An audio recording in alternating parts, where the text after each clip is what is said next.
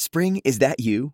Warmer temps mean new Allbirds styles. Meet the new Superlight collection, the lightest ever shoes from Allbirds, now in fresh colors. These must have travel shoes have a lighter than air feel and barely there fit that made them the most packable shoes ever. Plus, they're comfy right out of the box. That means more comfort and less baggage. Experience how Allbirds is redefining comfort. Visit allbirds.com and use code SUPER24 for a free pair of socks with a purchase of $48 or more. That's A L L B I R D S.com, code SUPER24. De retour pour 90 minutes info. Euh, je suis ravie de vous retrouver sur notre antenne. Dans un instant, je vous présente les invités juste après le flash assuré par euh, Adrien Spiteri aujourd'hui. Le pape François ne se rendra pas aux funérailles de la reine Elisabeth II. Elles auront lieu lundi prochain à l'abbaye de Westminster à Londres. Le ministre des Affaires étrangères du Vatican représentera le pape. Près de 500 chefs d'État et monarques du monde entier ont été invités par la famille royale. Recep Tayyip Erdogan appelle à mettre fin à la guerre en Ukraine au plus vite. Des propos tenus ce vendredi à Samarkand en Ouzbékistan avant une rencontre avec le président russe Vladimir Poutine. Depuis le début de l'invasion de l'Ukraine, le président turc maintient des relations avec Kiev et Moscou dont il a réuni à deux reprises les représentants. Et puis pour venir en aide à 204 millions de personnes, il manque toujours 32 milliards de dollars selon l'ONU. Une annonce faite par l'organisation ce vendredi, même si plus de 17,7 milliards de dollars ont déjà été versés par les pays donateurs. Ce n'est, je cite, toujours pas suffisant face aux besoins qui explosent.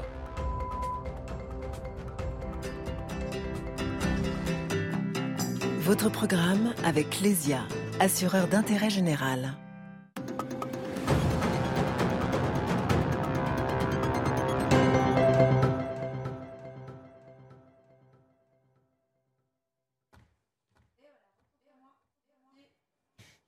Confused. Confused.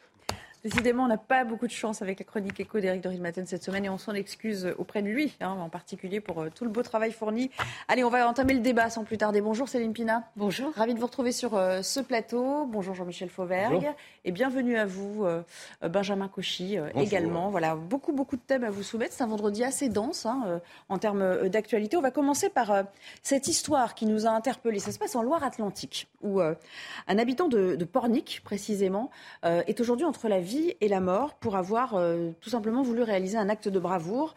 En gros, il a été témoin d'un cambriolage dans une résidence secondaire euh, non loin de chez lui. Il a aperçu un véhicule suspect. Il a décidé de sortir, de prendre des photos pour en informer la, gendarmerie. Seulement voilà, il s'est fait surprendre par, euh, par les cambrioleurs qui l'ont tabassé, qui l'ont laissé pour mort. regardez ce reportage de, de Michael Chailloux. À 5 km du cœur de la cité balnéaire de Pornic, voici le petit village isolé du Tabier. Cinq maisons, dont une résidence secondaire. C'est là que dimanche en plein après-midi, un des habitants a été sauvagement agressé par deux cambrioleurs. Sous le choc, Jean-Marc, un voisin, raconte. Il passait juste euh, le long de la route et puis euh, il a aperçu qu'il y avait euh, une voiture qui ne devait pas être là parce que c'est une maison secondaire et puis les gens étaient partis, partis chez eux. Quoi. Ils rentraient sur Paris. Quoi c'est des bêtes sauvages, quoi. C'est, pas humain ce qui, ce qui, a été, ce qui s'est produit ici. Un des cambrioleurs porte plusieurs coups de couteau et de marteau à la tête de la victime. Âgé de 65 ans, ce voisin est aujourd'hui entre la vie et la mort. En voyant le véhicule suspect et les deux cambrioleurs, il avait voulu prendre des photos pour la gendarmerie. Pornic étant une commune qui adhère à l'opération participation citoyenne qui associe les habitants à la lutte contre l'insécurité. Que vous fassiez remonter l'information, on vous y encourage, on a même besoin de vous. En revanche, que vous interveniez vous-même et que euh, vous mettiez euh, même un temps soit peu dans le rôle euh, de la gendarmerie, c'est pas du tout ce que nous leur demandons. Cet individu-là, c'est un héros de notre temps. Ce sont des gens qui, sont, qui ont des réactions de, de courage et il faut vraiment le saluer. La brigade de recherche de Pornic et la section de recherche de Nantes sont saisies. Pour l'heure, les deux cambrioleurs courent toujours. Jean-Michel Fauvergue, ancien patron du RAID, hein, je le rappelle, il le dit bien, ce gendarme, au fond. Tout le monde salue le geste héroïque qu'a accompli euh, ce, voisin. Euh, il était euh, aux aguets, il a fait, parce qu'on l'a vu qu'il participait à un programme particulier, ce, village. en revanche, il, a outrepassé ce qu'il aurait dû faire, c'est-à-dire qu'il n'a peut-être pas mesuré le risque qu'il encourait Écoutez, avant d'analyser cette situation-là, il faut véritablement enfin, féliciter et, et, véritablement aussi se, rendre compte du, courage qu'il faut pour aujourd'hui, alors que tout le monde démissionne, mm. pour effectivement avoir cette, cette présence d'esprit que de que de regarder, que de surveiller, que d'appeler, que de et, que de d'aviser les gendarmes. Alors effectivement, euh, l'article 73 euh, du code de, si je me souviens bien, l'article 73 du code de procédure pénale permet à, tout citoyen d'intervenir en cas de flagrant délit. Donc légalement, euh, les, choses peuvent se passer ainsi, mais bien évidemment, il faut intervenir en fonction du danger qu'on a en face de soi et il faut prendre toutes les précautions d'usage euh, par rapport à ça. Pour autant, euh, on, est face à une barbarie euh, sans nom, à coups de marteau, à coups de, à couteau. le gendarme, l'a dit, il faut prendre des précautions, il faut aviser la gendarmerie. Le programme de participation citoyenne qui existe dans ce, village et qui existe dans beaucoup d'autres, villages, qui existe aussi en secteur, en secteur police, est véritablement un programme où les gens participent à leur sécurité en informant et non pas en agissant. Euh, en agissant euh, là où il y a du danger. Donc effectivement, l'idée, et il faut le souligner tout en soulignant la bravoure de ce monsieur, l'idée, c'est de continuer à euh, informer les autorités dès qu'on le peut, parce que la population, elle aussi, doit participer à sa sécurité. Forcément, mais informer sans prendre le moindre risque dans la mesure du possible. Et il n'est pas question, évidemment, Céline Pina, de se substituer au travail des, forces de l'ordre. Euh, il croyait bien faire, hein, au fond, euh, cet homme-là. Et puis peut-être qu'il n'a pas eu de chance non plus. Il ne pensait pas peut-être euh, qu'on allait le, détecter sa, présence. Mais c'est compliqué, en fait, d'exprimer une opinion sur, sur ce cas précis, je trouve. Oui, et je crois aussi que ce qui est choquant, c'est la violence de la réaction des deux cambrioleurs enfin, des criminels maintenant, parce que ce qu'ils ont fait les range dans la catégorie des criminels. La vérité, c'est qu'on imagine, quand on sait le, peu de sanctions euh, qu'ils risquaient, c'est-à-dire que même s'ils se faisaient attraper par les gendarmes, à la fin, au bout du processus, euh, les risques que prenaient les deux cambrioleurs n'étaient pas importants. Donc ça ne justifiait pas une réaction aussi violente euh, qui vise presque à l'élimination euh, du témoin. On a l'impression qu'on est dans une affaire énorme. Ce n'est pas du tout le cas. Et je pense que c'est la disproportion entre finalement la réaction des deux cambrioleurs et la réalité des, risques qu'ils encouraient, même si ce monsieur les dénonçait ou les voyait, qui est extrêmement choquante et qui explique aussi beaucoup de choses que l'on critique. par exemple, quand vous êtes dans les transports en commun et que vous voyez quelqu'un se comporter pas forcément très bien, on dit toujours, euh, regardez, les gens n'ont rien fait. Mais pourquoi est-ce que les gens ne font rien? C'est parce qu'aujourd'hui, intervenir même sur une pécadille, vous ne savez pas si la personne en face va pas sortir un couteau, va pas vous planter de façon extrêmement... C'est presque un cas euh, d'école, là. Malheureusement. Bah, malheureusement, ça illustre euh, dans cette sauvagerie, si, si c'était exceptionnel, cette sauvagerie complètement euh, qui n'est en rapport avec rien, mhm. bon bah ce serait un fait divers. Ce qui fait que cette affaire n'est pas un fait divers, c'est que ces déclenchements de sauvagerie qui sont complètement disproportionnés se multiplient et disent quelque chose de l'état de notre société.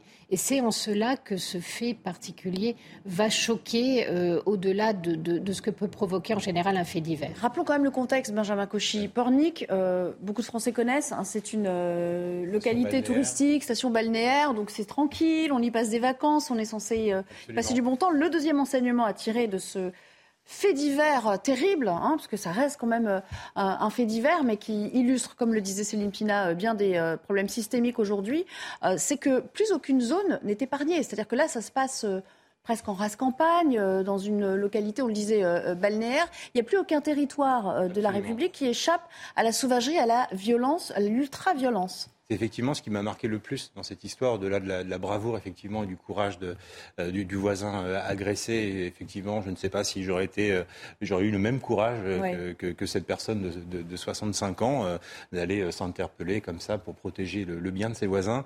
au-delà de cela, effectivement, vous avez pointé du doigt, c'est qu'aujourd'hui le sentiment d'insécurité ou clairement l'insécurité se fait divers. Pour moi, c'est un fait quotidien. Aujourd'hui, c'est un fait de société. Il y a des agressions tous les jours avec un degré de violence incroyable, mais surtout le fait c'est qu'il n'y a plus aucun territoire de, euh, notre pays qui est épargné par ces actes de violence qui vont grandissant.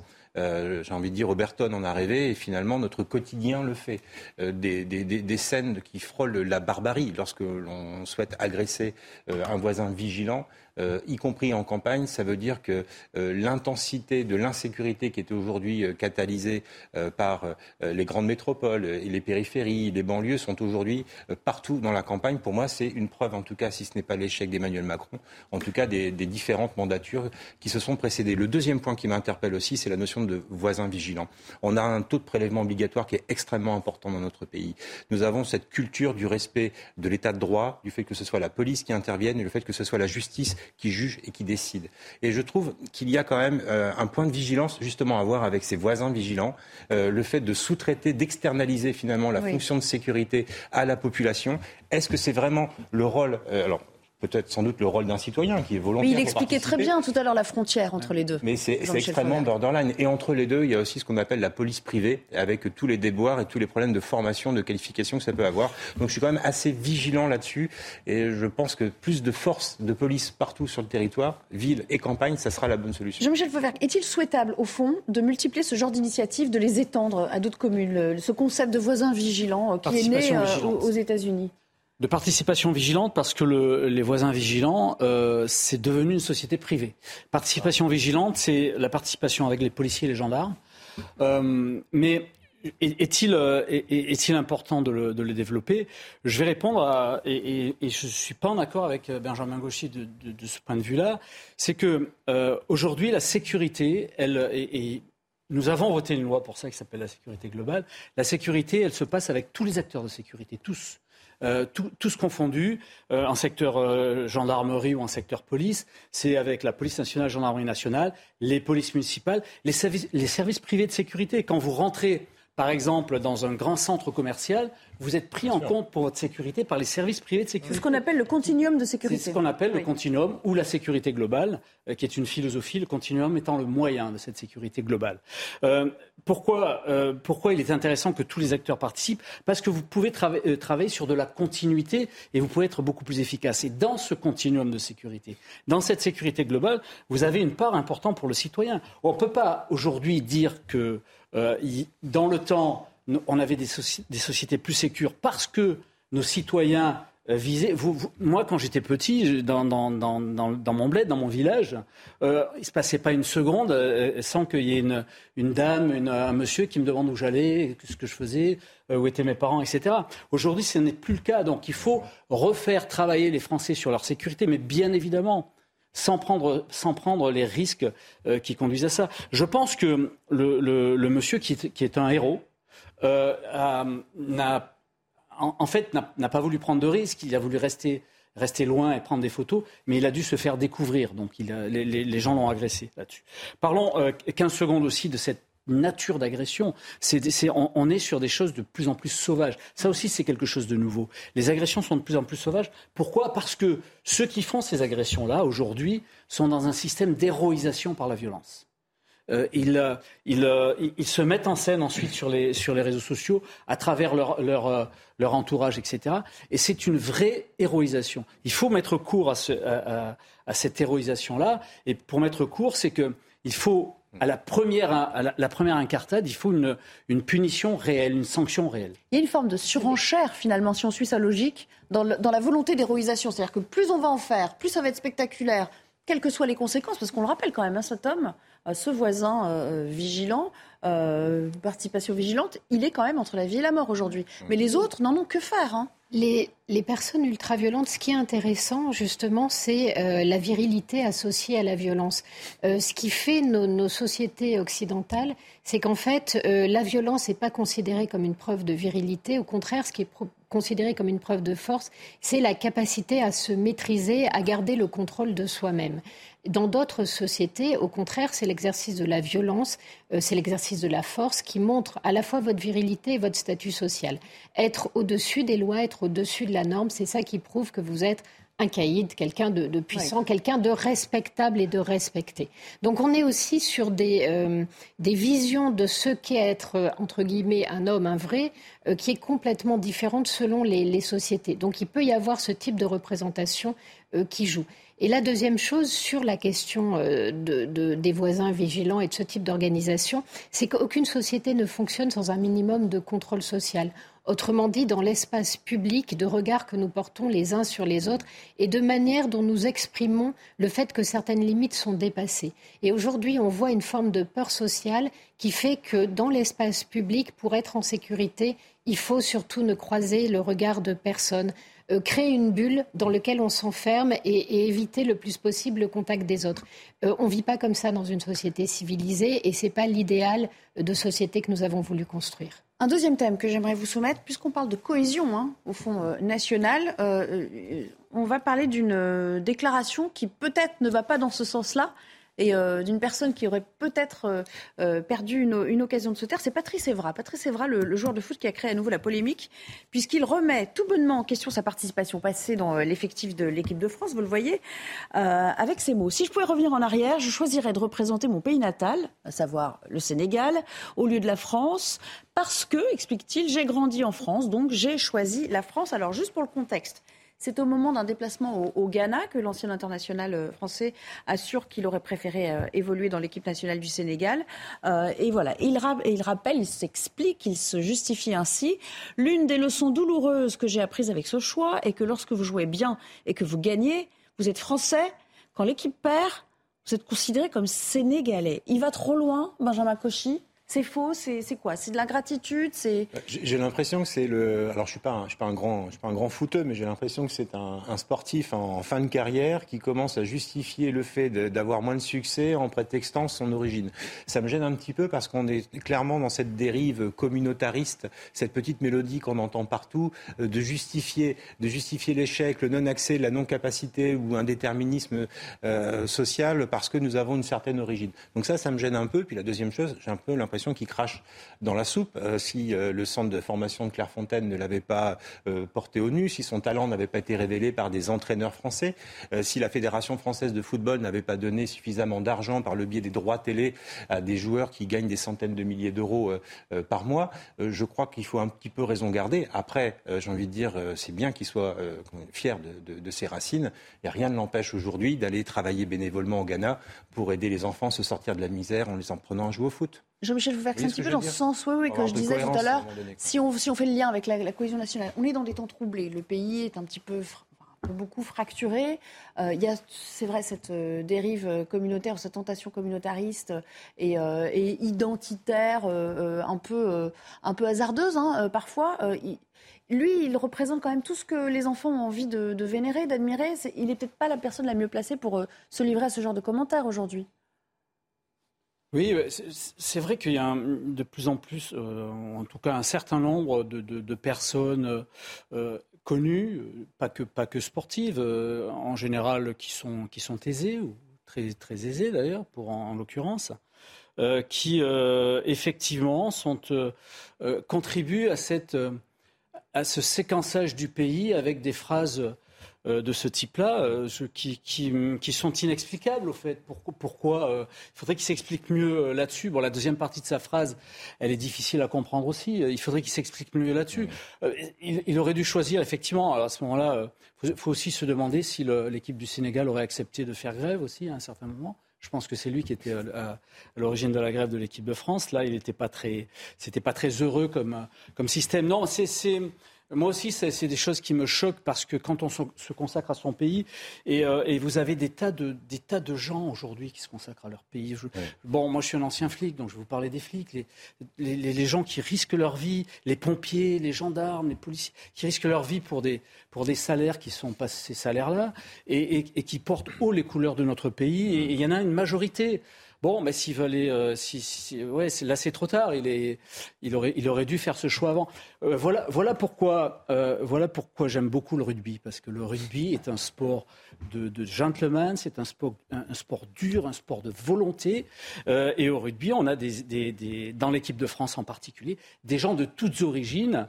euh, et pour des salaires moindres, mais qui se donnent à fond. Il ne faut pas les mettre en avant. Et, et, et voilà, et qui, jusqu'à présent ne font pas grève. mais en fait, le, cette phrase où Patrice Evran, en fait, quelque part, euh, renie son appartenance à la France pour mettre en avant son appartenance sénégalaise, elle est tout à fait explicable. Elle se déroule dans un contexte politique euh, dans lequel vous avez tout un mouvement euh, racialiste, indigéniste, qui explique que la France est ontologiquement coupable. Elle est donc coupable, elle est esclavagiste, elle est colonialiste, et ce péché-là l'entache toujours.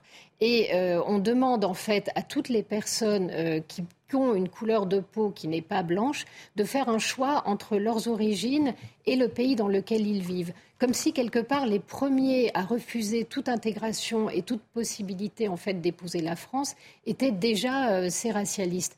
Et lui, en fait, il ne fait que euh, répéter un discours dans lequel on dit magnifie tes origines, crache sur le pays qui t'a accueilli, et c'est comme ça que tu seras un vrai noir, un vrai frère. Et on enferme, en fait, euh, alors déjà, quand euh, vous avez une couleur de peau différente et que vous refusez complètement euh, cette euh, admonestation, parce que c'est un renvoi aux origines, c'est un renvoi à la tribu, c'est un renvoi, y compris parfois à la religion, dans lequel vous êtes enfermé, vous n'avez même plus droit en fait, d'être simplement un individu comme les autres, avec ses contradictions. Et lui, en fait, obéit complètement à cette nouvelle idéologie il plonge là-dedans et il donne des gages. Et donner des gages, c'est cracher sur la France et magnifier le pays d'origine. C'est totalement stupide parce que ça pose la question de la double nationalité et la question de peut-on être fidèle à des pays qui, par exemple, euh, ont des représentations politiques, des représentations sociales complètement différentes. Ce type d'attitude est un type d'attitude qui fait que les cultures ne peuvent ni dialoguer ni se rencontrer parce que choisir l'une, c'est exclure l'autre. Et c'est exactement ce qu'on lui demande, c'est exactement ce qu'il fait. C'est pas inexplicable et c'est ce qui est en train de déchirer notre pays. Alors j'ai une autre, minoritaire, hein, une autre réaction, une autre réaction que ça a suscité. Euh, ça, regardez ça prend du poids politique.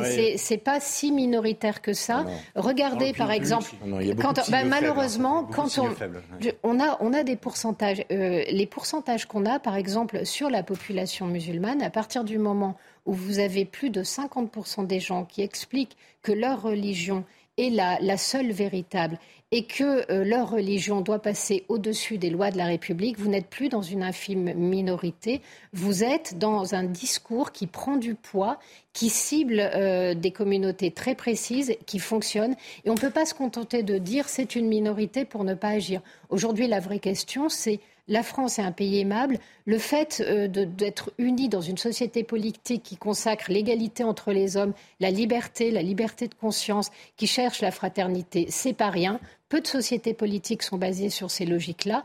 Euh, comment faire pour la faire aimer et comment faire pour que ce ne soit pas un discours séparatiste qui aujourd'hui n'est pas minoritaire et prend de plus en plus de place. Quand je disais c'est une minorité, euh, c'est une minorité réellement au, niveau de l'opinion publique. Mais c'est pas pour autant qu'il faut pas combattre ce que vous dites. Je suis je suis tout à fait d'accord avec vous. Et, euh, une, partie de, mon combat a été justement de le combattre, euh, y compris quand j'étais député, puisque moi j'ai voté une, loi que, j'ai beaucoup appréciée, qui est la loi sur les séparatismes, et qui est, une loi importante pour, justement travailler contre ces dérives-là je, vais juste... vous faire euh, écouter une réaction, parce qu'il en reste une minute trente dans cette partie d'émission. Eric, enfin pas écouter d'ailleurs, mais regardez une réaction. Éric Zemmour euh, sur euh, Twitter qui dit, assez ironiquement d'ailleurs, hein, la France l'accueille, forme et soutenu, enrichi, acclamé, donc tout ce qu'on a dit jusqu'ici. Elle a simplement oublié d'en faire un français. Vous, vous, comprenez bien sûr l'esprit, l'idée. C'est-à-dire que c'est l'échec de l'assimilation. Exactement. C'est l'échec de l'assimilation et euh, que ce soit au travers de sportifs ou de, de, de certains euh, chefs d'entreprise euh, qui ont réussi grâce à l'école de la République ou à, ou à d'autres personnes qui, qui, après avoir grandi, appris, réfléchi sur les bancs de la République, traversent parfois des milliers de kilomètres pour aller sur des terrains ennemis, il y a un échec clair de, de l'assimilation. Je voulais juste vous donner un contre-exemple parce que j'ai pas envie trop de l'accabler, ah ce pauvre Evra, mais juste un pauvre exemple parce que c'est quelqu'un que je suis sur LinkedIn, hein, je fais un peu de pub. Il s'appelle Djilali Bedrani, ça fait trois ans que je le suis. Il a fini huitième sur une compétition d'athlétisme au, championnat européen à Munich. quand vous l'écoutez, quand vous le lisez, c'était une personne d'origine maghrébine et qui est pleinement français. Et je peux vous assurer que quand vous l'écoutez, mais il est fier de se battre pour, euh, euh, pour le drapeau, pour la France.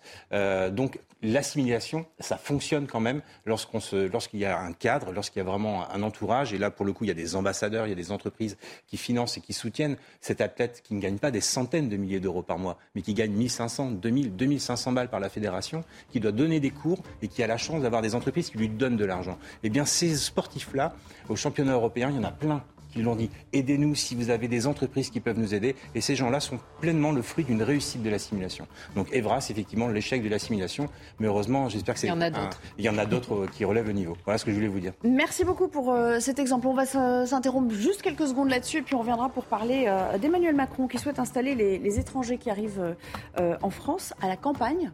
il veut même que ce soit l'objet d'une nouvelle loi. On en discute, on en débat juste après la pause. C'est clair. De retour avec vous pour 90 euh, minutes info. On va reprendre le débat, mais avant cela, un rappel sur les principaux titres de l'actualité, à commencer euh, par euh, le déplacement de Charles III au Pays de Galles ce vendredi. À trois jours maintenant, vous le savez, des funérailles nationales pour la reine Elisabeth II. Le nouveau roi termine donc sa tournée au Royaume-Uni et il a participé avec la reine Camilla à un service religieux avant une réception avec des représentants politiques locaux. Et puis, avant les obsèques prévues donc lundi après-midi, Emmanuel Macron et son épouse Brigitte ont été conviés à Buckingham Palace. Euh, le président français, qui par ailleurs euh, euh, souhaite inviter le roi Charles III à l'Élysée, s'est exprimé depuis la Creuse où il est en déplacement aujourd'hui. Je vous propose de l'écouter. Nous serons au, funérailles de la reine le lendemain. Et ce sera un moment de, recueillement et, d'émotion aux côtés du peuple britannique. Et j'ai eu l'occasion d'inviter, mais les choses se feront dans leur temps. En effet, le roi Charles à venir en France quand quand cela sera, approprié pour lui. Le peuple britannique et le roi ont senti l'affection profonde de la France à leur endroit et l'émotion que nous partagions. Depuis l'Elysée, hier, euh, le président a en outre esquissé devant les préfets les contours du projet de loi Asile et Immigration. Parmi euh, ces propositions, répartir plus d'étrangers en, en zone rurale. Le point avec Geoffrey Defebvre. Installer plus d'étrangers accueillis en France dans les zones rurales, la proposition d'Emmanuel Macron pour le projet de loi Asile et Immigration fait réagir. Pour eux, ça va être très très difficile euh, de trouver du travail et de s'intégrer. Comme je dis souvent, quand tu demandes l'asile, tu n'es pas en mesure de réclamer le tapis rouge, donc tu vas où tu te mets en vrai. Genre, ou alors sinon tu vas ailleurs. Pour moi, c'est mieux parce qu'au lieu de rester sur les périphériques, c'est mieux d'aller en province. En répartissant mieux sur le territoire les étrangers nouvellement arrivés, le président espère freiner la perte de population en zone rurale, mais aussi maintenir ouvertes les écoles qui fermeraient faute d'élèves. Parallèlement, le chef de l'État a promis de rendre plus efficaces les obligations de quitter le territoire et le renvoi dans leur pays des étrangers en situation irrégulière qui troublent l'ordre public. Pour cela, il souhaite faciliter l'octroi de visas aux pays qui coopèrent. Un durcissement de l'obtention du titre de séjour est prévu pour Mayotte et la Guyane. Le projet de loi Asile et Immigration sera déposé début 2023. L'équipe de France affronte la Pologne en demi-finale ce vendredi dans le cadre de l'Euro de basket 2022. C'est la troisième fois consécutive euh, qu'elle se hisse dans le dernier carré hein, d'un tournoi majeur. Coup d'envoi de la rencontre à 17h15. C'est bien, vous avez le temps de finir de, regarder 90 minutes info, mais vous allez zapper Punchline. Non, je plaisantais. Euh, au moins un millier de vols annulés, ainsi que des retards et euh, des appels à ne pas voyager. Le secteur aérien, notez-le, euh, si vous voulez partir en week-end, est très perturbé. En ce vendredi, c'est une grève des aiguilleurs hein, qui le perturbe, avec un service minimum quand même qui est assuré dans, dans 16 aéroports. Faisons le point avec Eric de Ridmaten pour le service éco.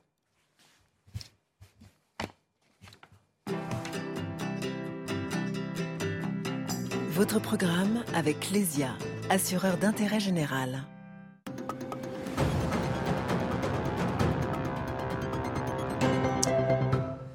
Oui, effectivement, Air France, 400 vols annulés, Ryanair, 420 précisément, et c'est le syndicat majoritaire des contrôleurs aériens, le SNCTA, qui a appelé à ce mouvement. Pourquoi? Eh bien, parce que les salaires ne sont pas suffisants, disent les contrôleurs aériens. Le salaire moyen, il est aujourd'hui à 5000 euros net et primes comprises, je le précise.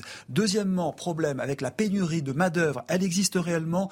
Un tiers des contrôleurs aériens prendra sa retraite à partir de 2029. C'est dans six ans, mais pour en il faut cinq ans. Et là, ça coince. Les contrôleurs d'aujourd'hui ne sont pas contents. Ils estiment que n'en a pas budgété les plans formation nécessaires, d'où cette grève. Et en plus, c'est urgent car euh, le nombre d'avions en mouvement dans les années qui viennent va doubler. Euh, je vous donne un chiffre. Dans les 20 ans, Airbus et Boeing prévoient deux fois plus d'avions dans le ciel, d'où un besoin de recruter. Face à cette situation, eh bien, le syndicat des contrôleurs aériens refera grève, lance un nouvel appel, je vous donne la date, à partir du mercredi 28 septembre.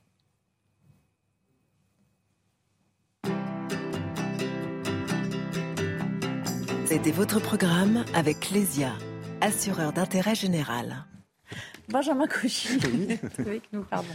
Oui, c'était euh, vraiment, euh, c'était vraiment une rubrique intéressante. On est un peu perturbé par le jingle, hein, je vous le dis. non, mais voilà, on s'attendait à revenir directement au plateau, mais voilà. On est ravis de vous retrouver en tout cas. On aime beaucoup nos annonceurs aussi, vous savez. Jean-Michel Fauvergue. Oui. C'est parce qu'il y a eu un faux départ, donc ça a occasionné un fou rire. J'ai parlé dans le vide, voilà, pour tout expliquer, parce que les, les gens derrière leur écran vont dire, mais pourquoi elle arrive toute seule Ça, va bien, se passer. Euh, Céline Pina est avec nous également. tous souriants à l'écran. Bah voilà, c'est vendredi, évidemment, évidemment, tout le monde est, est, ravi. Mais on a quand même des sujets assez denses à vous soumettre. Et j'en parlais tout à l'heure hein, dans le, journal euh, de cette volonté d'Emmanuel Macron euh, de voir s'installer des, étrangers en situation euh, irrégulière ou demandeurs d'asile qui arrivent en France à la campagne avec une population en déclin. L'idée, c'est de repeupler un peu des zones qui ne sont pas forcément la fameuse désertification dont on parle souvent. Et c'est même une mesure qu'il veut inscrire dans le projet de loi immigration qui sera présenté, vous le savez, début 2023. Un petit décryptage avec Gauthier Lebray du service politique. Et puis je vous laisse en débattre. Oui, Emmanuel Macron explique que ça n'a pas de sens, que c'est absurde, ce sont ses mots hier euh, devant les préfets, de mettre les femmes et les hommes qui sont dans une situation euh, plus que précaire dans les quartiers euh, les plus pauvres et qui arrivent sur notre sol. Emmanuel Macron veut donc une meilleure répartition des étrangers à l'échelle nationale, à commencer eh dans les zones rurales, beaucoup moins peuplées, qui sont parfois eh en train de perdre des habitants et obligés de fermer des écoles car il manque des élèves. Ce projet de loi sera évidemment porté par Gérald Darmanin, ça tombe bien parce qu'il avait très mal vécu le ministre de l'Intérieur. Ça avait été un camouflet pour lui. Eh bien, son report euh, du texte à la demande de la Première ministre, de son projet euh, sur l'immigration. Un grand débat doit être organisé dans les prochaines semaines au Parlement à l'automne sur l'immigration, euh, justement. Emmanuel Macron qui veut, avec ce texte, mettre fin à une politique inefficace et inhumaine. Ce sont ces mots, inefficace et inhumaine. Il pointe aussi l'attractivité de la France par rapport à ses pays euh, voisins, aux pays voisins de la France. Et puis, il reste une question, évidemment, l'obligation de quitter le territoire français, les OQTF, les fameuses OQTF et les laissés-passer consulaires qui doivent être délivrés par les pays d'origine pour pouvoir renvoyer les euh, étrangers en situation irrégulière. Sauf que les pays d'origine ne délivrent pas assez de laissés-passer consulaires. Ça avait été le cas de l'Algérie. Résultat, Emmanuel Macron avait baissé de moitié euh, les visas. Il s'est rendu le mois dernier, en août, en Algérie. Il a promis d'augmenter le nombre de visas aux Algériens. Mais est-ce qu'en retour, l'Algérie va augmenter son nombre de laissés-passer consulaires? Très certainement, oui, mais ça ne suffira pas. Au fond, Céline Pila, n'est-ce pas là l'essentiel? Le fameux respect des OQTF. Peut-être qu'il faut commencer par là en politique euh, d'immigration. En fait, surtout, il faut commencer par tenir un discours de vérité sur l'immigration. On vient euh, de voir, euh, de constater ce qui est en train de se passer en Suède. Et ce qu'on voit, c'est que l'arrivée au pouvoir de l'extrême droite est vraiment liée au refus de toute une classe politique de traiter les questions de sécurité et d'immigration autrement que d'une façon euh, presque par le biais et en culpabilisant énormément tous ceux qui s'en plaignent. Et là, aujourd'hui, on a un président qui nous annonce une loi sur l'immigration qui ne parle pas d'un certain nombre de problèmes qui se posent sur notre pays et qui dépasse largement la question de l'OQTF. C'est aussi la question de l'intégration et de l'assimilation, une question qui est aussi insupportable pour les gens qui vivent sur le territoire, puisque aujourd'hui, euh, elle va entraîner un regard posé sur euh, des gens qui sont devenus français, qui sont toujours considérés comme immigrés, parce qu'on ne sait plus qui est intégré et qui ne l'est pas. Cette question-là, il faut l'aborder de front parce qu'elle commence à nous dévorer et, et à nous déchirer en tant que pays. Or, là, ce qui nous est présenté est un projet surréaliste. C'est-à-dire, imaginez, par exemple, on aimerait bien qu'Emmanuel Macron se pose la question en se disant euh, à quoi est due la désertification des campagnes? Est-ce que vraiment installer des immigrés, donc des gens euh, qui en général ont un très bas niveau d'éducation, qui arrivent en ne maîtrisant pas la langue, qui ont énormément besoin de soutien, de services publics, d'être accueillis, que l'on travaille pour les intégrer, on va les mettre dans des campagnes dans lesquelles les habitants se plaignent déjà d'être dans des déserts médicaux, d'être dans des déserts en termes de services publics, d'être dans des endroits où l'emploi s'en va parce qu'on concentre tout à l'intérieur des métropoles. Du coup, vous les mettez où? Mais sincèrement, la vraie question aujourd'hui. Non, mais non, non, mais il y, a quand même un problème aussi de, de, voilà d'immédiateté. Mais, la vraie question, c'est euh, par exemple, est-ce qu'on doit l'accueil? Franchement, posons-nous la question quel accueil doit-on? Qui doit-on et peut-on accueillir et de quelle manière? À un moment donné, l'immigration n'est pas un droit. Un pays a tout à fait le droit de choisir. Donc il déplace le problème. Euh, Pour moi, il déplace le problème et ne s'attaque pas au cœur de ce qui déchire notre société. Benjamin Cauchy. Oui. Bah, en fait, euh, la proposition de loi qui va arriver est le symbole de l'échec du en même temps d'Emmanuel Macron. Il y a deux sujets euh, qu'il n'arrive pas à maîtriser. Le premier, c'est le sujet de l'immigration et la deuxième chose, c'est ce qu'on appelle la France périphérique, c'est la désertification rurale et c'est le fait qu'il y ait deux France qui vivent en parallèle, la France des métropoles et la France des campagnes. Ce sont deux mots, MAUX, qu'il n'arrive pas à traiter depuis 2017. Et là, parce qu'il n'arrive pas à maîtriser le premier sujet, il va tenter d'apporter une réponse au deuxième sujet qu'il n'est pas capable de maîtriser. Et donc la question majeure, effectivement, c'est un, quelle immigration on veut, et ça vous venez de le dire Céline, mais la deuxième question, c'est quelles sont les raisons pour lesquelles il y a une perte de démographie dans les zones rurales. Un, parce qu'il y a une absence de services publics. Deux, parce qu'on a euh, tertiarisé le travail et que les entreprises, les manufactures qui étaient euh, dans les zones périphériques et en campagne ont fermé. Qu'est-ce qu'on va importer? Qu'est-ce qu'on va importer comme main-d'œuvre, comme population C'est-à-dire que ça va créer un assistanat euh, social supplémentaire. Mais, c'est pas compliqué. Au lieu de régler le problème de, la surpopulation dans les zones, dans les zones urbaines ultra concentrées, on va régler, on va déplacer le problème de l'immigration ailleurs. 42% des allocataires de la CAF sont des étrangers. 55% euh, des euh, étrangers en situation régulière n'ont pas de travail. Donc on va statistiquement exporter dans les zones de ruralité des gens qui n'ont pas de travail ou qui vivent de l'assistanat. Est-ce que c'est le modèle, et j'en finis là-dessus, puisque immigration et ruralité sont deux parents pauvres, quel est le projet d'Emmanuel Macron? Si ce n'est que de constater finalement que, incapable de régler le, comment dirais-je, l'arrivée, eh ben, il, euh, il, il, Juste une question subsidiaire. Puis surtout, c'est pas son électorat. Ces gens-là ne sont pas son électorat, alors euh, ah. ils ne comptent même Juste une question subsidiaire, puisqu'on est sur, on est sur ce thème-là. Attendez, juste une seconde. Je, je me permets juste de, de vous interroger sur, parmi les solutions, est-ce que vous, vous êtes partisan, par exemple, de faire un, référendum, de consulter le peuple sur cette question de ah, bah, clairement, sur l'immigration, il y a un enjeu majeur sur plusieurs sujets, euh, qui est celui de. un point central de, du Rassemblement national, par exemple. La qualité hein. de l'accueil, est-ce qu'on veut une immigration choisie ou subie euh, Comment défendons-nous notre identité, notre modèle culturel Avons-nous les services publics en capacité d'accueillir la misère du monde? Donc, effectivement, et au, regard de, de la relation que nous avons avec nos partenaires européens, qu'est-ce qu'on fait de Frontex? Est-ce qu'on remet des frontières à nous-mêmes? Est-ce que la France décide, par exemple, de faire en sorte que les demandes d'asile soient faites depuis les pays de départ et non pas ici en France, le pays d'arrivée. Je crois qu'il y a plein de sujets, effectivement, et il peut y avoir une concorde nationale majoritaire sur ce sujet-là. Rassemblement national, Reconquête, les Républicains, une bonne partie également de Renaissance, je suppose, est sensible au fait que l'immigration aujourd'hui est un problème qui doit être réglé de façon populaire parce qu'il y aura des choix difficiles. À faire. Et puis la souveraineté dans le peuple. Enfin, je rappelle, c'est quand même euh, nous sommes construits là-dessus. Jean-Michel Fauvergue, il dit aussi quelque chose euh, en même temps, hein, en parallèle. Euh, Emmanuel Macron, hein, après tout, il dit quand même nous avons un système d'aide monétaire, sociale, médicale beaucoup plus généreux que euh, euh, tous nos voisins. C'est-à-dire qu'il y, a un aveu hein, au, milieu de cette situation.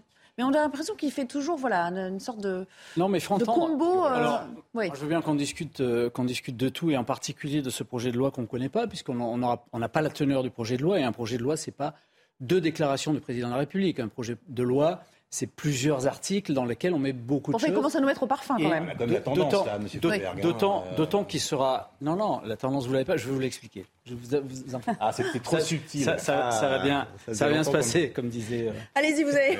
vous avez gardé votre ADN, monsieur. Le, Non, non, et en, plus, et en plus, ça sera un projet de loi qui sera porté par Darmanin. Donc, euh, je pense qu'il va se passer des choses dans ce projet de loi-là. Mais il faut bien écouter déjà ce que dit le président de la République, d'autant que ça n'est pas la première fois qu'il le dit. Moi, ce discours-là, je l'ai entendu déjà à minima à deux reprises. Il y a eu, vous en rappelez, une, loi asile-immigration qui était au tout début du, quinquennat précédent, euh, qui a été euh, on va dire, un échec. Ça a été un échec parce que cette loi asile-immigration, et je vais vous le livrer, mais vous l'aviez à, l'époque sans doute remarqué, euh, la, majorité de l'époque n'était pas d'accord sur, l'ensemble de, ce qui se passait. Notamment sur les délais d'obtention. Et en particulier sur, les choses les plus dures qu'il y avait dans cette loi et qu'on a dû abandonner à un certain moment. La, la, seule chose qu'on a gardée, c'est le délai de rétention. Oui. Euh, et deux trois, bricoles comme ça. Mais à cette époque-là, il y avait une partie de la majorité qui était pour quelque chose de plus dur. Et sans doute que l'on, va la retrouver effectivement dans la prochaine loi Asile et Immigration. Et la deuxième fois que euh, euh, le président de la République a parlé de, de, ça, c'est, souvenez-vous, quand il y a eu un débat au Parlement, le seul débat au Parlement, sur l'immigration qui a été porté par le Premier ministre à cette époque-là.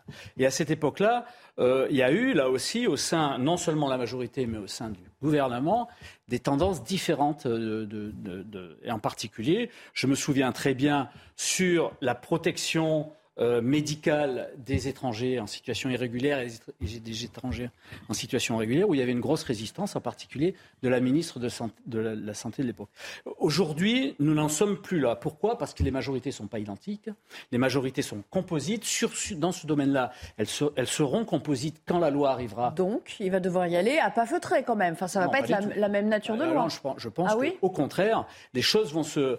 Euh, et, et il a annoncé des choses fortes. Parce qu'on ne retient que la caricature de mettre les gens euh, qui, n'est pas une caricature d'ailleurs, de mettre les gens dans les, dans les villages et dans les, dans les secteurs ruraux. Ça se fait déjà, hein, je, vous, je, vous, le signale. Ça en, Bourgogne, que trop, en Bourgogne, en Bourgogne, hein. en Bourgogne, J'habite en Bourgogne. Je suis désolé de vous dire, par exemple, que moi j'ai des contre-exemples que je connais personnellement. En Bourgogne, vous avez un certain nombre d'immigrés qui sont là et, et, qui sont récupérés par les, les, les, propriétaires euh, viticoles pour faire les vendanges, pour faire les tailles de, de vignes. Et ça se passe très bien parce qu'ils ont du boulot dans, dans ce domaine-là. Philippine, un syntaxe. Alors, juste, on va essayer de. Oui, j'essaie de, de faire vite ce qui a été annoncé, c'est que on allait d'une manière générale, puisque je dois aller vite, qu'on allait durcir ce système-là et qu'on allait être moins, et c'est ce que demandent les, oppositions de la droite en particulier, et qu'on allait être moins prolixe sur les, sur les. Pour le texte, avec une recomposition qui quand même euh, tend un peu plus à droite maintenant, euh, même malgré la présence de la NUPS, mathématiquement, on sait que ce genre de loi pour vous, il va devoir euh, se durcir. Enfin, il va, il va avoir une chance de passer avec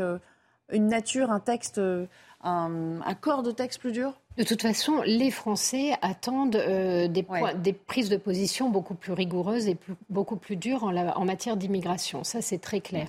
Après, je ne pense pas qu'on ait encore ni un gouvernement, ni une société politique qui a pris la mesure du ras-le-bol des Français et euh, il y a un certain nombre de vaches sacrées qu'on n'ose pas bousculer. Par exemple, on pose la question du droit au sol dans le cas de Mayotte. Euh, mais la question, en fait, de, euh, qui accepte-t-on comme citoyen dans un pays est une question qui doit être posée. Est-ce que l'accession doit être automatique ou pas Est une question que l'on peut légitimement poser. Aujourd'hui, il y a un certain nombre de questions qui sont interdites parce que dès que vous osez les poser, on vous renvoie à l'extrême droite. Autrement dit, parce que le renvoi à l'extrême droite est très hypocrite. Derrière le mot extrême droite, c'est fascisme, nazi. Mmh. Voilà la manière dont on vous traite. Ça bloque un certain nombre de questions et c'est en train de nous exploser au visage. Aujourd'hui, je pense qu'il faudrait poser ces questions. Je suis certaine qu'elles seront évitées. Oui, juste par rapport à cela, il y a plein d'autres pays qui sont réputés pour être des grandes démocraties et qui ont des systèmes euh, d'entrée dans leur pays qui sont beaucoup plus durs. Je pense aux États-Unis, je pense au Canada, euh, même en Allemagne par rapport euh, aux aides sociales qui ne sont pas attribuées. Et voilà, donc il y a plein de pays européens ou en tout cas équivalents en termes de PIB par rapport à la France qui ont des mesures très drastiques et qui ne sont pas considérés comme des vilains fascistes. À, ceci près que. C'est vrai que pour rentrer au Canada, il faut avoir 10 ou 15 000 dollars sur son compte bancaire, par exemple. Non, mais le système. Non, mais à ceci près que le système frontalier. Non, non, mais pardon, mais les frontières euh, terrestres et maritimes ne sont pas les mêmes non plus, on ne va pas vous l'apprendre. Et puis, il n'y a pas ce qu'on appelle l'espace Schengen aujourd'hui. Donc voilà. Ça, non, mais c'est pour remettre un petit peu de mesure sur euh, la difficulté de, de contenir parfois le, ah, les flux migratoires. Euh, mais il y a un vrai. Il y a un contrôler les frontières, c'est pas un gros mot. Hein. Dire, mais il y a, il y a un vrai souci. Composer avec ses voisins. Il y a aussi un vrai souci juridique, c'est-à-dire que l'Europe n'a pas d'identité. l'Europe n'est pas en soi une démocratie. Il n'y a, pas de démocratie européenne, c'est une union de démocratie. Mais l'Europe, elle, ne représente rien, c'est pas un pays. Donc aujourd'hui, on a un problème avec une entité qui n'est pas souveraine et qui veut imposer à des États souverains euh, les gens qu'elles devraient euh, accueillir ou pas sur leur territoire. Et là, on a un vrai souci démocratique. Van, der Leyen en a bien parlé. En un mot, vraiment, parce qu'il nous reste cinq minutes pour aborder la dernière question de cette partie. Je ne partage pas cette dernière, euh, cette, dernière analyse parce que le travail sur le, travail sur l'immigration d'une manière générale est un travail qui se fait aux frontières Schengen. Actuellement, tout le monde dit il faut mieux, il vaut mieux contrôler nos frontières au niveau État. D'abord, il faut savoir que la France métropolitaine à 2500 km de frontières terrestres. Et si vous voulez contrôler et fermer toutes les frontières, vous n'aurez jamais assez de la police, de la gendarmerie, de l'armée, euh, pour mettre des gens à un mètre d'écart. Pour, pour... On faisait, comment il y a 20 ans comment il y a 20 ans, Vous aviez de l'immigration, mais pas à ce niveau-là. Et, non, mais pour vous, c'est une bah, proposition démagogique. non, non, il y a 20 ans, il y avait l'immigration. Ce que je veux dire, ce que je veux dire, c'est qu'il faut prendre les problèmes tels qu'ils sont. Il faut arrêter de les hein. intellectualiser et de dire qu'il faut qu'on y a qu'à. Il faut prendre les problèmes tels qu'ils sont. L'immigration clandestine est une problématique parce qu'à un certain moment, vous avez de la sécurité qui est associée ou de l'insécurité qui est associée et parce qu'à un certain moment, on n'arrive pas à renvoyer les gens qu'on doit renvoyer. Bah, si demain, si demain vous renvoyez, si demain vous renvoyez, chercher, hein. ouais, mais non. Eh ben, c'est une réalité. Si demain vous, vous renvoyez les gens que vous devez renvoyer, si demain vous travaillez sur la sécurité, et si demain euh, vous arrivez à, vous, arriverez à, maîtriser. Et demain, demain, demain, on n'a pas trouvé les leviers encore hein, euh, pour. Mais ça veut euh, dire qu'en fait, on est ensemble. Maintenant, c'est le. Non, mais avec les partenaires des pays d'origine. C'est ce qu'il faut faire, et c'est ce que le président de la République a dit, et c'est ce qu'il faut faire. Je suis d'accord, on les a pas trouvés ça fait 30 ans, 30 euh, ans qu'on les a pas trouvés. Il faut maintenant s'y mettre. Et les leviers financiers, personne ne veut y toucher. Et je ne suis pas d'accord avec vous quand vous dites qu'on n'a on, on, pas. Euh, je, pense que la société et les politiques, que, que, que je connais un peu pour l'instant, euh, ont touché du doigt que la problématique de l'immigration est une vraie problématique. et, et, les choses deviennent de moins en moins tabous, en particulier sur les. Il faut, faut, faut, écouter ce que, dit, ce que dit Darmanin et le président de la République sur les expulsions d'étrangers de, qui ont ils n'ont pas le choix, ils sont face à de l'impuissance. Ah bah, quand, vous avez, quand vous avez aussi peu de reconduite à la frontière, c'est un aveu terrible d'impuissance. Le seul problème, c'est qu'aujourd'hui, depuis le temps euh, que ça a été constaté, rien n'a changé. On, le partage, le constat. Oui, mais, rien ne change. Mais, le, but, alors, effectivement, vous avez raison. Le but, c'est de faire des annonces, de faire une loi sur l'asile et l'immigration et qu'elle soit suivie. Alors, c'est là où les choses vont être importantes, qu'elle soit ensuite suivie euh, des faits et, d'une réalité des choses sur le terrain. Jean Cauchy, juste pour finir avec vous, euh, la clé, c'est trouver les moyens de faire pression efficacement sur les pays dont les ressortissants sont en situation régulière. La clé, elle est là. Enfin, je veux dire, ça se résume à une chose assez simple. Il y a deux éléments. Il y a le transfert de fonds et il y a les visas. Voilà. Il y a le transfert de fonds, il y a beaucoup, il y a des centaines de milliers de personnes, voire des millions de personnes qui travaillent en France et qui envoient de l'argent euh, au pays. Bon, bah écoutez, très bien. Euh, sauf qu'à un moment donné, s'il faut euh, mettre, euh, mettre un rapport de force dans la balance, on ne fait pas du business de la même manière entre deux entrepreneurs français qu'avec un entrepreneur français et un entrepreneur japonais. Ce que je veux dire par là, c'est que la, notion de rapport de force est, également culturelle. Et donc, il y a des pays qui ne comprennent pas notre diplomatie un petit peu trop bienveillante et que donc, si on met clairement sur la table, un, la sanction financière par l'arrêt des transferts de fonds, et deux, bah, tout simplement l'arrêt de l'obtention des visas et du tourisme médical pour les hauts dignitaires de chaque pays, je peux vous assurer que ça peut faire On est sur une problématique de volonté politique Oui, et de courage, tout simplement. Et, euh, aujourd'hui, euh, il y a des outils qu'on s'interdit d'utiliser. Je suis mm. tout à fait d'accord avec ce que, vous venez de dire. C'est que vraiment, ces questions-là doivent être utilisées. Ensuite, un rapport de force, c'est comme tout. Ça s'installe, et ça se lève quand les choses s'arrangent. Aujourd'hui, on, pas on, ne sait pas faire ça. Et, on ne peut pas, en tout cas, en rester à, ce, à cet état d'impuissance, parce que là, les populations n'en peuvent plus et ne l'acceptent plus. Mhm. Jean-Michel Fauvergue, euh, le problème, c'est quand on parle de transfert de fonds, là, je vais faire l'avocat du diable, euh, tout de suite, ça implique aussi euh, toucher au portefeuille des particuliers. On dit, en termes d'aide au développement, ben voilà, ça ne va pas non plus aider les familles qui, en ont, qui en ont besoin ou qui vivent de ça. c'est un problème. Enfin, je veux dire, y, il y a un peu de tabou autour de tout ça aussi. Sans doute, oui, mais, mais pourquoi pas? Euh, Moi, je suis assez d'accord avec ce qui a été dit là. Euh, sauf que quand on touche au transfert de fonds de particulier à particulier, on est sur une liberté euh, particulière avec des, avec des canaux euh, particuliers. Il faut pouvoir tout, tout contrôler. Euh, c'est difficile, c'est difficile que tout contrôler comme ça. Sur le, sur l'aide publique, on a été capable de bloquer pour les Russes. On doit bien être capable de bloquer pour les pays du Non, non, mais pour les. Il y a, un élément, il y a un élément qui est intéressant. Sur le, sur, sur, les aides publiques au développement. Là, on parle des particuliers. Par contre, on a aussi des aides publiques au développement que la France euh, dépense 0,5 ou 6% de son PIB aux aides euh, publiques de développement sur des pays. Euh, sur Donc des ça, faut supprimer? Non, il ne faut pas le supprimer. Il faut le, il faut le, il faut le corréler. Il faut le corréler à la, à la délivrance. Conditionner, c'est ce que vous disiez. On fait du stop and go en fait. Sur les, les particuliers, par exemple, vous pouvez pas, quand une famille envoie tout l'argent qu'elle gagne à l'étranger et affame ses enfants, les fait vivre quand ils sont en France, ils vivent durement parce qu'il faut construire une maison au pays, retourner au pays, en mettre plein la vue à ses voisins. Ça, c'est une réalité. et c'est une réalité.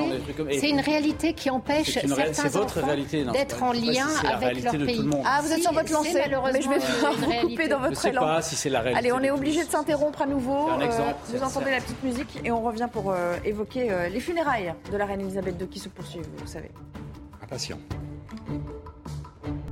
De retour, la dernière partie de cette dernière émission de la semaine, juste après le Flash Info avec Adrien Spiteri de retour. Rebonjour Adrien.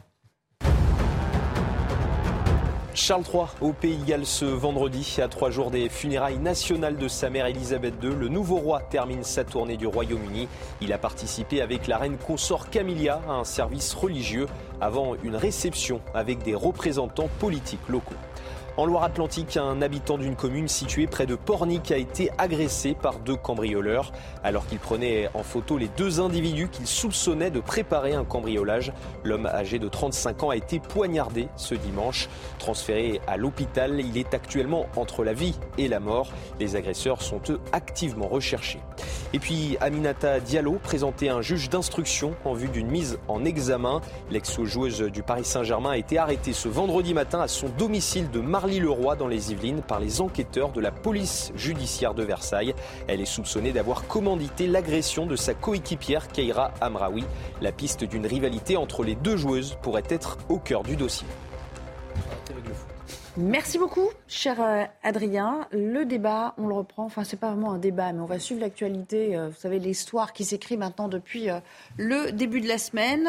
Une première image, c'est celle de, du roi Charles III, c'est ainsi qu'il faut l'appeler désormais, qui boucle aujourd'hui sa tournée des quatre nations du Royaume-Uni. Vous l'avez La tournée des quatre nations Bon, bref, c'est pas grave. Allez, après Londres, l'Écosse.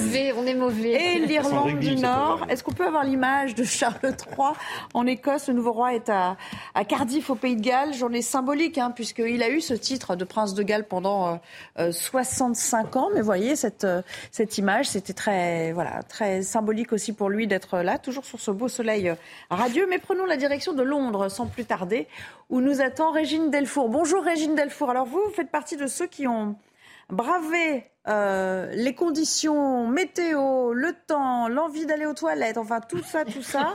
vous faites la queue pour apercevoir vous aussi le euh, cercueil euh, de la reine.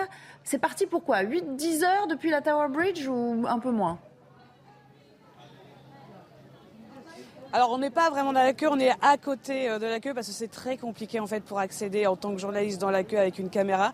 Euh, on était tout à l'heure à Sava Park qui est le début en fait de la queue où il y a il y avait des gens qui attendaient depuis 4, 4 euh, heures à peu près. Il y a eu cette fermeture hein, dont on a entendu parler en fin de matinée. Il y a eu une fermeture non pas de 6 heures mais de 2 heures.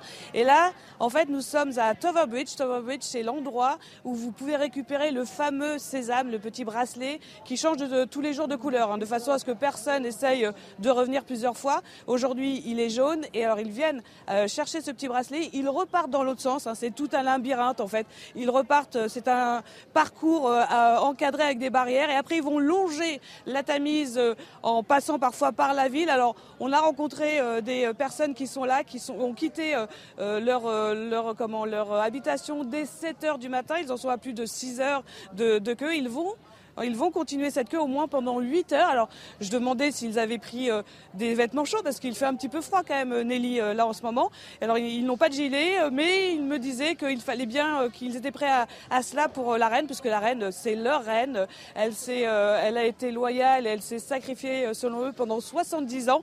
Et c'était la moindre des choses qu'ils puissent faire pour, pour, pour son décès. Ils voulaient absolument pouvoir se recueillir devant son cercueil, Nelly. Merci beaucoup et merci à Charles Donc, à qui on doit ces images. Céline Pina, quoi qu'on en pense de ces commémorations hein, euh, qui s'étirent, effectivement, euh, ça force le respect quand même, l'organisation à la britannique. Oui, ça force le respect et puis ça montre aussi à quel point un peuple peut être attaché à celui ou celle qui la représente et qui l'incarne. Et en fait, ce lien, euh, on a du mal aujourd'hui à le connaître. Nous, on est dans une société dans laquelle le lien aux élites est en train de se défaire.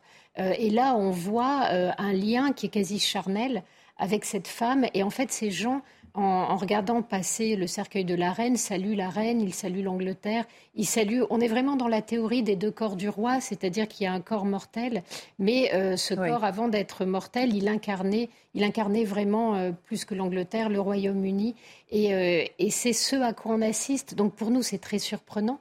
Euh, et je pense que ça nous émeut aussi parce que dans le fond, on aimerait avoir un rapport pareil. Ça veut dire aussi que les, Britanniques se sont sentis protégés par cette femme, incarnée et protégée. Et peut-être que dans l'engouement que cela suscite, ça parle aussi des peurs de l'après. La reconnaissance de, pour le maintenant dit aussi qu'on peut avoir peur qu'après, ça ne soit pas, euh, la dimension ne soit pas retrouvée. Benjamin Cauchy, est-ce que c'est votre lecture aussi de ce qui se passe outre-Manche Et au fond, est-ce que vous y voyez une sorte de pied de nez à, notre histoire, à nous Parce qu'on n'arrive pas à reproduire ça d'une certaine manière avec nos dirigeants? Écoutez, on le reproduit avec De Gaulle. C'est, cette oui, mais enfin bon, il est une figure Il n'était pas notre contemporain. À non, c'est vraiment. Je crois que cette fascination, il ne faut pas qu'on la regarde de façon ethnocentrique en se disant voilà, nous Français euh, sommes euh, submergés, pardonnez-moi, submergés par ces images de cercueil du matin au soir. À titre personnel, je n'en pouvais plus. Donc je suis ravi que sur vos antennes, vous, vous en parliez avec parcimonie désormais. Il faut savoir qu'une personne s'est levée à 7 heures du matin et qu'elle n'a pas mis de gilet. Je n'ai pas le sentiment que ce soit vraiment une information. Donc j'ai on dirait, je suis assez dubitatif et partagé sur cet événement. Euh, je suis d'accord avec vous, c'est un effet de fascination, euh, peut-être même de sidération, mais mondial. Euh, donc on peut se dire que les Français sont nostalgiques d'une époque où on pouvait se raccrocher à, quelqu'un, mais je crois que c'est beaucoup de pays finalement au monde qui sont en train de regarder le, Royaume-Uni et, ses obsèques. Moi je dirais quand même juste un petit pied de nez et vraiment un petit clin d'œil vraiment amical au souvenir de, la reine Elisabeth. Elle a toujours été la plus grande promotrice finalement euh, du Royaume-Uni. Euh, c'est par ses tenues, elle a donné un, style british.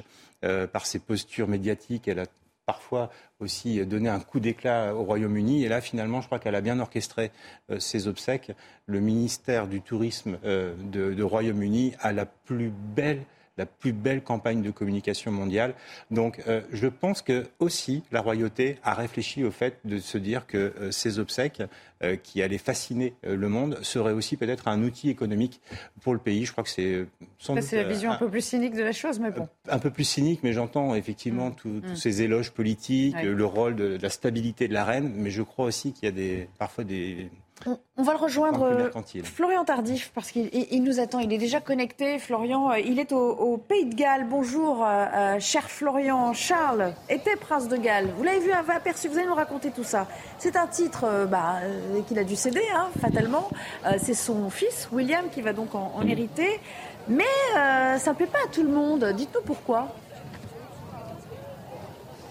Oui, c'est une coutume ici au Royaume-Uni euh, de euh, céder euh, ce titre de prince de Galles à l'héritier de la couronne. C'est pour cela que Élisabeth II, il y a près de 65 ans maintenant, avait donné ce titre à Charles, qui, devenant roi du Royaume-Uni, l'a cédé lui-même de nouveau à William. Alors, effectivement, depuis quelques jours, il y a quelques voix euh, dissonantes ici euh, au, Pays de Galles qui euh, estiment que ce titre aurait dû revenir à, un Gallois. Mais, mais ces anti-monarchies, en quelque sorte, sont assez peu nombreux. L'ensemble de personnes que vous voyez actuellement ici au sein du château de Cardiff sont des personnes qui ont attendu pendant plusieurs heures afin de voir le nouveau roi du Royaume-Uni. Il y a eu pendant quelques minutes à peine, c'était il y a à peu près une heure, une heure et demie, une manifestation silencieuse d'une dizaine, vingtaine, trentaine de personnes maximum devant le, château de, Cardiff. Donc c'est une minorité. Pour vous raconter par contre ce qui s'est passé il y a quelques minutes à peine, Nelly, nous étions avec ces gens qui ont attendu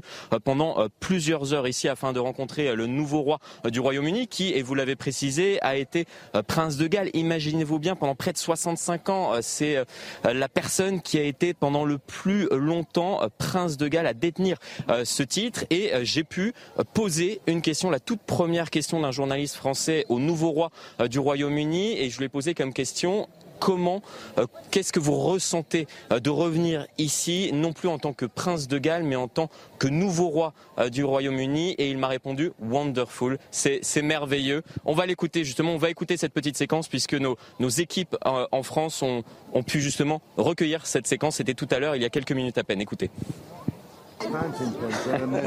Votre Majesté, how do you, how do you feel to be back here?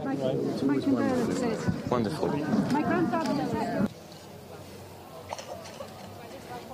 Donc vous l'avez entendu, wonderful. C'est merveilleux d'être de nouveau ici. Vous l'avez compris, c'est la dernière étape ici euh, au, Pays de Galles du euh, tour engagé il y a plusieurs jours euh, par le nouveau roi du Royaume-Uni, mais c'est une étape symbolique tout simplement parce qu'il connaît très bien ce, pays, même si au tout début cela a été compliqué. Il y avait quelques voix également qui s'étaient élevées en 1969 lorsque il y a eu cette investiture avec Elisabeth II ici au, sein du Pays de Galles afin eh bien de, donner officiellement ce titre à, Charles, qui est devenu depuis euh, le nouveau roi du, Royaume-Uni. Donc c'est une étape symbolique et on l'a très bien compris lorsqu'il nous a répondu il y a quelques minutes au sein de, ce château de Cardiff.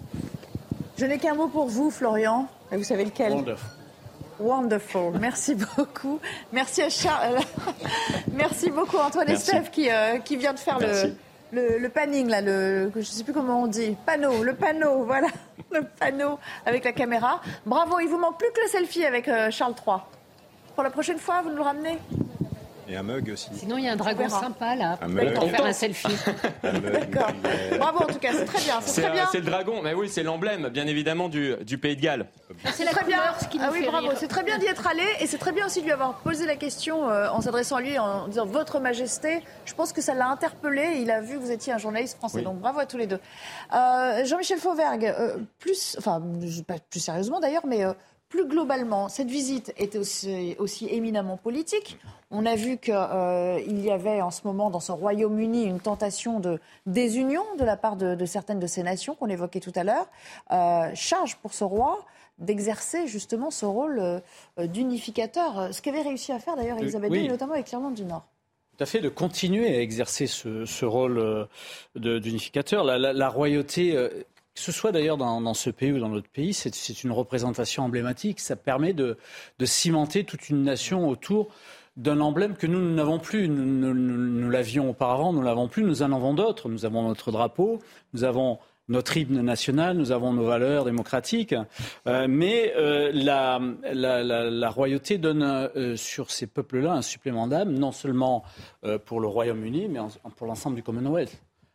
C'est quelque chose, moi, qui me, qui me semble important.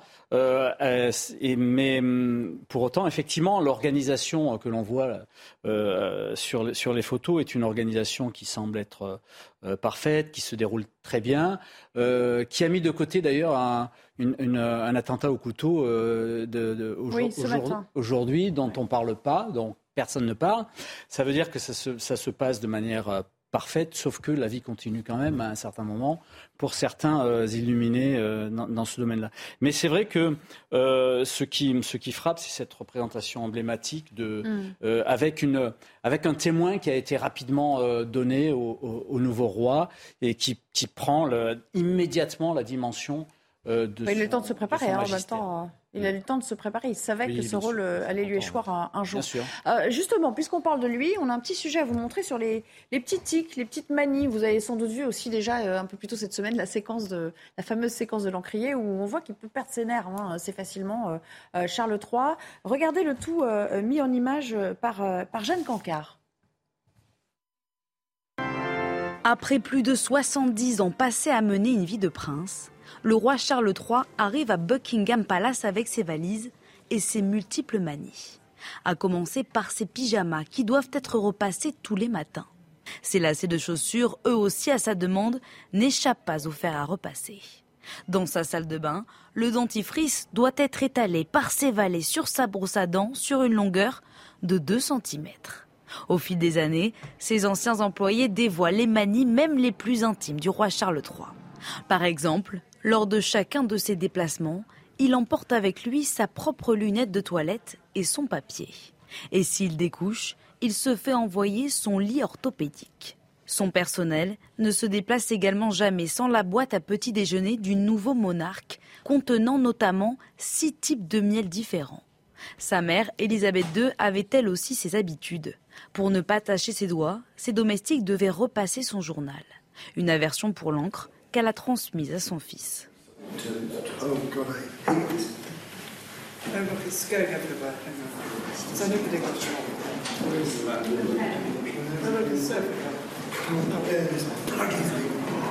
Autant de manies et d'exigences qui lui ont valu un surnom de la part de ses domestiques, le prince d'Orloté.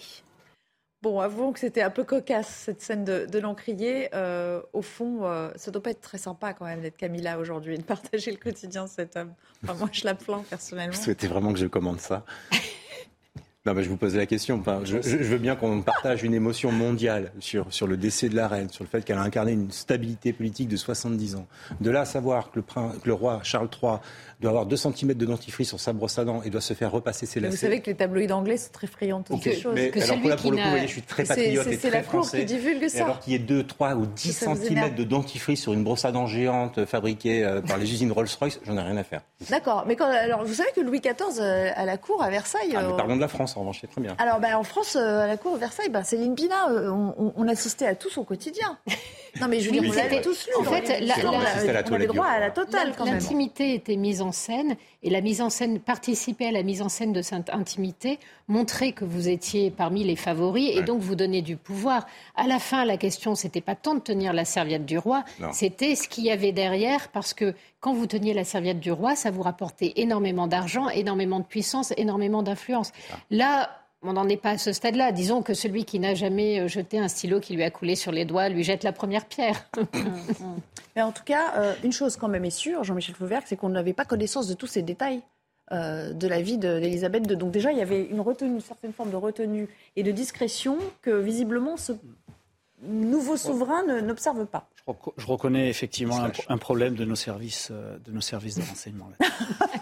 bon, ce sera le mot de la fin alors. On va demander à Trump, il a peut-être des tuyaux sur la qualité du dentifrice. D'accord, vous avez rien non, à dire. Puis, euh, et puis je pense que Moi, je, sur le pareil sur le sur sur les lacets, sur les dentifrices. Vous savez, les lacets, euh, en général, on les faisait enlever pour les mettre les gens en garde à vue. Donc je, on, mais, mais, pour autant, pour autant, je doute que ce soit pour autant, on ne les mesurait pas. Non, non, je sais pas ah, grand. Mais... Honnêtement, je, je, suis un peu sec sur le sujet. Bon, dit, le dentifrice, il faudra quand même aller vérifier parce que ça me juste paraît un, un peu énorme. C'est-à-dire que euh, la reine Elisabeth, on l'a crédité d'avoir fait énormément, de s'être sacrifiée pour son peuple et d'être habitée par sa fonction au point qu'elle n'existait plus quasiment en tant qu'individu. Elle était l'Angleterre qui Voilà. se déplaçait. Et de ce fait, on allait lui pardonner énormément. Peut-être que le nouveau roi n'a pas encore fait ses preuves et donc du coup, ce qui était supportable avec la reine Elisabeth est un petit peu crispant avec le nouveau roi. un petit peu ça, peut, ça peut s'améliorer avec le temps. Absolument, bah, c'était le mot de la fin. Lui. Avec En guise de conclusion, merci. tous les jours. Merci à tous les trois d'avoir été là aujourd'hui. Je vous souhaite un excellent week-end. Et dans un instant, c'est euh, Patrice Boisfer que vous retrouverez sur l'antenne pour euh, la suite, c'est-à-dire euh, Punchline, bien sûr. À très bientôt et à lundi pour, euh, pour ceux qui nous rejoignent dans 90 minutes info. Wonderful. Wonderful.